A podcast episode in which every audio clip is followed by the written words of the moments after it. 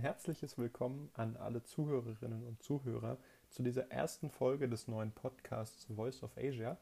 Ich freue mich, dass ihr eingeschaltet habt und dabei seid bei der Pilotfolge dieses neuen Projekts von mir.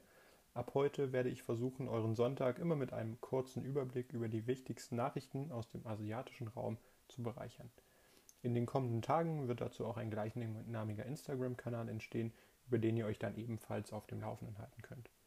In dieser Folge werde ich mit einem kurzen Einblick in das Projekt beginnen und meine Motivation dahinter erläutern. Wenn ihr gleich in die Inhalte gehen möchtet und euch die Hintergründe dieses Podcast-Projekts gar nicht so stark interessieren, dann empfehle ich euch gleich zur Folge 2 zu springen, wo es um die konkreten Nachrichten aus der zurückliegenden Woche gehen wird.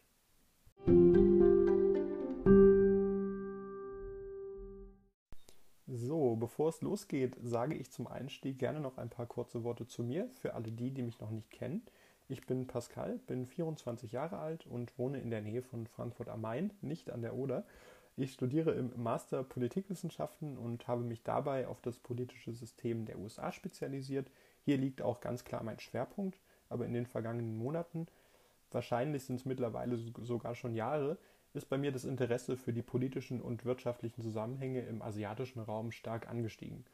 Ursprünglich wollte ich nach meinem Bachelorabschluss auch mit meiner Freundin gemeinsam eine Rundreise durch Südostasien machen, klassisches Backpacking. Aber dann kam Corona, erst wurden die Hotels storniert, dann die Flüge und wir alle wissen, wie es im Anschluss weiterging. Damit hatte sich das Thema erst einmal erledigt. Wir wollen das aber definitiv noch nachholen und dieses Jahr sieht das Ganze ja auch schon wieder etwas besser aus. Vielleicht klappt es ja in 2022.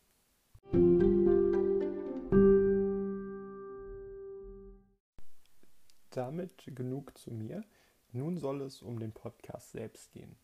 Voice of Asia, das ist tatsächlich schon länger eine Herzensangelegenheit von mir gewesen und ich bin froh, dieses Projekt jetzt endlich in die Umsetzung bringen zu können.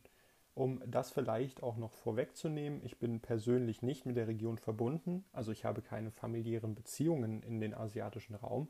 Ähm, deswegen ist Voice of Asia auch nicht zu verstehen als Stimme des Volkes oder so etwas in diese Richtung, sondern mein Ziel hier mit diesem Podcast ist es tatsächlich, Nachrichten aus der Region einem deutschsprachigen Publikum zugänglich zu machen. Warum ist mir das wichtig? Nun, grundsätzlich erscheint es mir so, dass wenn man hier in Deutschland in die Tageszeitung schaut oder abends die Nachrichten verfolgt, dann dreht sich das Ganze thematisch häufig entweder nur um Deutschland, zum Teil auch um Europa, mitunter werden sogar Themen aus den USA aufgegriffen und vielleicht ganz am Rande geht es auch einmal um China. Grundsätzlich ist dieser Eurozentrismus, wie ich es an der Stelle nennen möchte, auch gar kein Problem.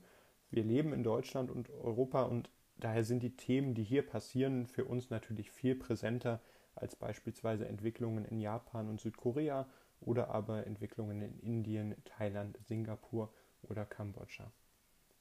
Gleichzeitig möchte ich hier aber zwei Punkte anmerken, warum es aus meiner Sicht eben doch wichtig erscheint, sich zumindest überblicksartig mit der Region auseinanderzusetzen. Ähm, zunächst ist die gesamte Region, wobei ich mich vor allem auf Südasien, Südostasien und Ostasien beschränken möchte, ein unglaublicher Schmelztiegel von Menschen und Kulturen. Alleine heute leben bereits rund 60 Prozent der Weltbevölkerung in Asien, jeweils über eine Milliarde Menschen davon in China und nochmal eine Milliarde Menschen in Indien. Und auch andere Länder in der Region haben eine unglaublich dynamische Bevölkerungsentwicklung. Prognosen der UN zufolge wird die Bevölkerung Asiens von derzeit rund 4,6 Milliarden Menschen bis auf 5,3 Milliarden Menschen im Jahr 2050 wachsen. Und auch wirtschaftlich gesehen ist China beispielsweise schon heute einer der größten Wachstumsmotoren unserer Weltwirtschaft, doch andere Länder hatten in den vergangenen Jahren überdurchschnittlich hohe Wachstumswerte zu verzeichnen. Von daher bin ich überzeugt davon, dass künftig auch noch andere Länder, beispielsweise Indien, Vietnam, aber auch die Philippinen und Indonesien, noch viel stärker in den Fokus rücken würden. Meiner Meinung nach wird hier in dieser Region in Zukunft Konjunktur gemacht und deshalb sollten wir uns viel stärker als bislang mit diesen Regionen Asiens auseinandersetzen. Um auch noch kurz auf das Thema Kulturen einzugehen, auch hier zeichnet sich Asien durch eine unglaubliche Vielzahl verschiedener Kulturen und Traditionen aus. Alle großen Weltreligionen sind dort mit Anhängern vertreten, vom Buddhismus zum Islam bis hin zum Hinduismus, zum Christentum und zum Konfuzianismus und natürlich lokalen Glaubenstraditionen.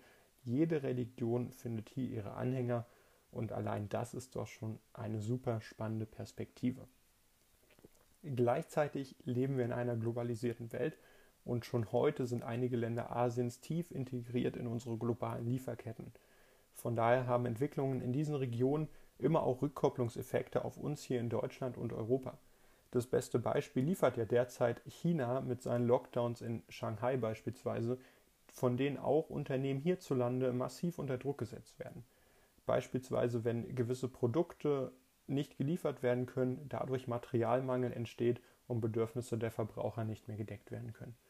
Diese Vernetztheit in der Welt muss man sich einfach klar machen und vor Augen führen. Und daher finde ich es unglaublich wichtig, die Nachrichten aus der Region noch viel stärker einem deutschsprachigen Publikum zugänglich zu machen, um zu verstehen, was in der Welt passiert.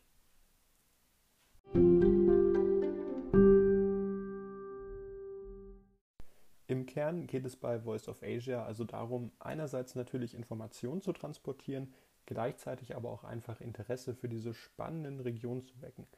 Ich freue mich, wenn wir diesen Weg in den kommenden Wochen und Monaten gemeinsam beschreiten, dabei gemeinsam lernen und so unseren eigenen Horizont erweitern können.